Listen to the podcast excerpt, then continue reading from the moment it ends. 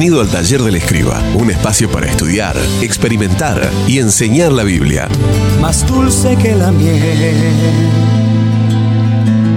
mi fuerza y deleite. Así es tu palabra para mí. En ella está mi paz.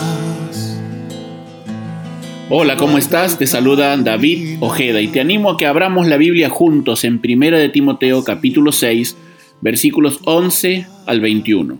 Y estamos llegando al final de la epístola. Pablo inicia esta sección con un marcado contraste entre el algunos con que se refirió a los falsos maestros y el tú, en cambio, para dirigirse a Timoteo. Mientras que los falsos maestros llevaban adelante la obra del diablo, Timoteo debía considerarse a sí mismo como hombre de Dios, es decir, alguien cuya vida y conducta representen la mente de Dios y cumpla su voluntad. Para Timoteo, debe haber sido impactante que Pablo se refiera a él de la misma manera que la escritura lo hace con Moisés, Elías, Eliseo, Samuel, David y otros grandes hombres de Dios. En este contexto, tenemos el encargo final a Timoteo de parte de su padre espiritual.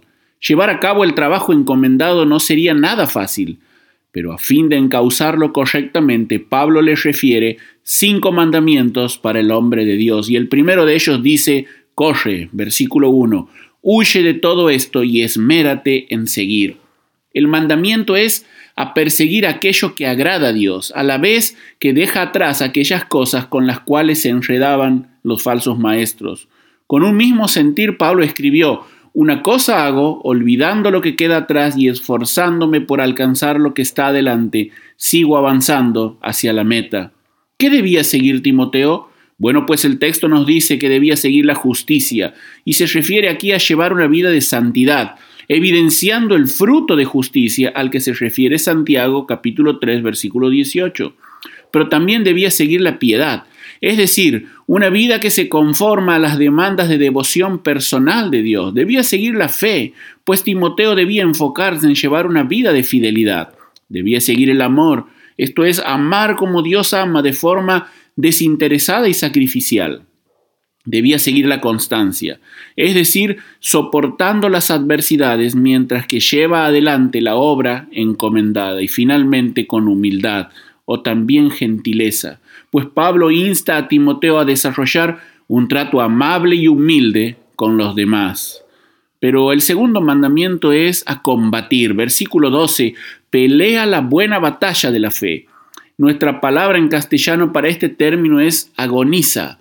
El apóstol era muy afecto a las referencias atléticas y deportivas en sus escritos. Como un luchador que se prepara para dar lo mejor de sí en la palestra, Timoteo debía disponerse a agonizar por causa de la fe. La única forma de combatir era apropiándose de la vida eterna. Ser consciente del llamado de Dios a la salvación debía ser aliento suficiente para perseverar en medio de la lucha.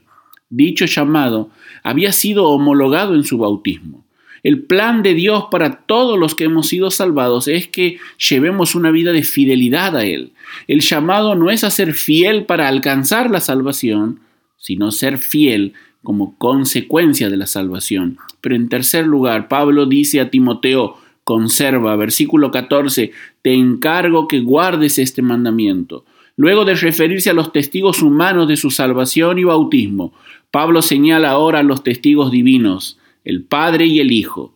Es muy interesante que Pablo apele a Dios como quien da la vida a todos, un hebraísmo para referirse a Dios como el que existe por sí mismo y es origen y fuente de toda vida, pero también apela al testimonio de Jesús, el testigo fiel. En virtud de tales testigos, Timoteo debía guardar el mandamiento que se le había encomendado con respecto del ministerio en la iglesia. Ahora bien, ¿cómo debía hacerlo? Bueno, Pablo le dice de forma impoluta, es decir, con impecable limpieza moral, sin ninguna clase de contaminación, con una obediencia inmaculada. Pero también le dice de forma irreprochable, literalmente que no pueda ser tomado de ninguna parte. Timoteo debía obedecer de tal manera que no haya nada censurable en su conducta. Ahora bien, ¿hasta cuándo debía hacerlo? hasta el regreso de Cristo.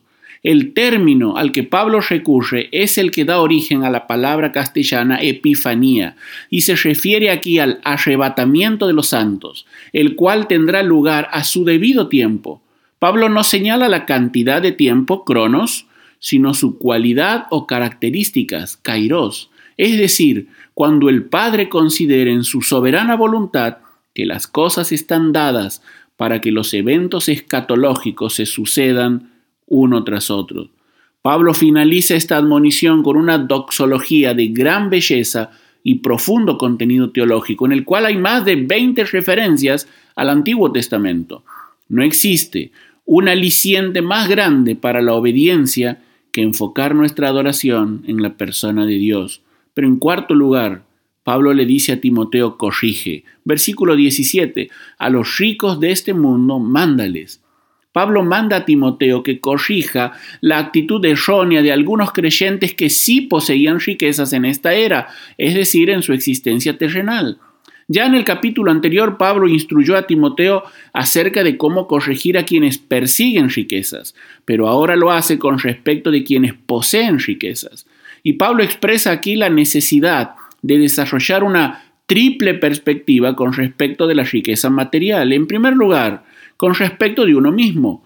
Los ricos debían aprender a no ser arrogantes ni poner su esperanza en las riquezas que son tan inseguras.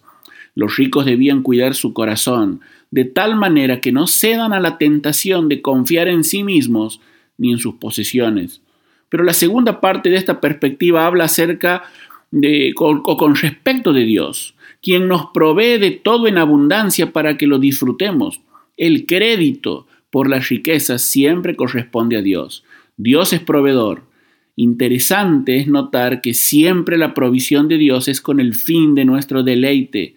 Dios quiere que disfrutemos de lo que Él provee con responsabilidad pero sin cargos de conciencia.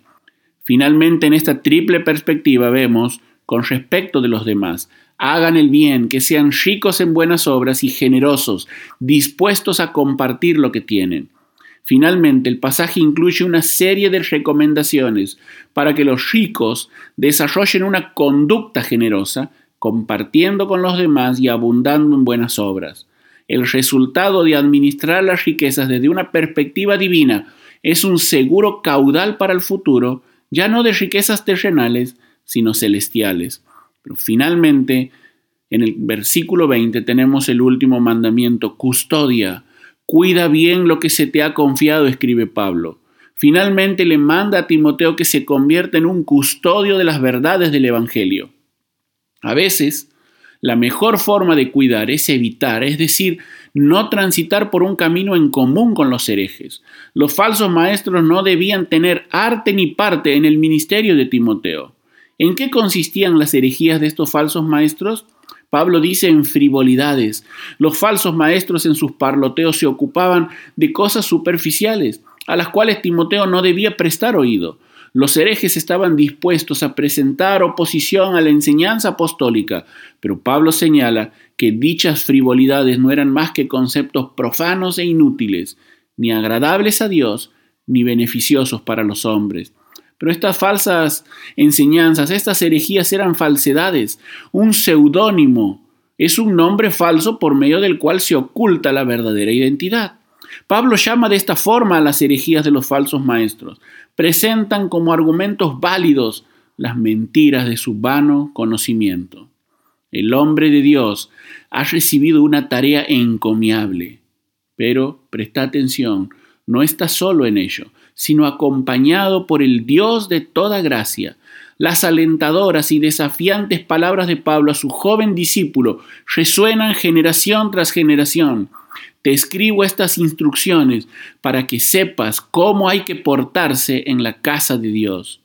Es mi oración y también mi deseo que Dios siga levantando hombres y mujeres suyos cuya procedencia, pertenencia y propósito viene de Dios. Que Dios te bendiga. Te saluda David Ojeda. Esperamos que hayas disfrutado de este tiempo con nosotros. Te esperamos en el próximo episodio de nuestro podcast, El Taller del Escriba, un espacio para estudiar, experimentar y enseñar la Biblia. Tu palabra, mi alimento, es mi luz cuando el camino es incierto. Tu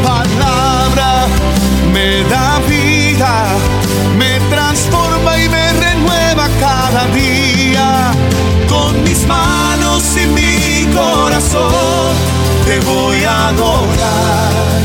Por tu palabra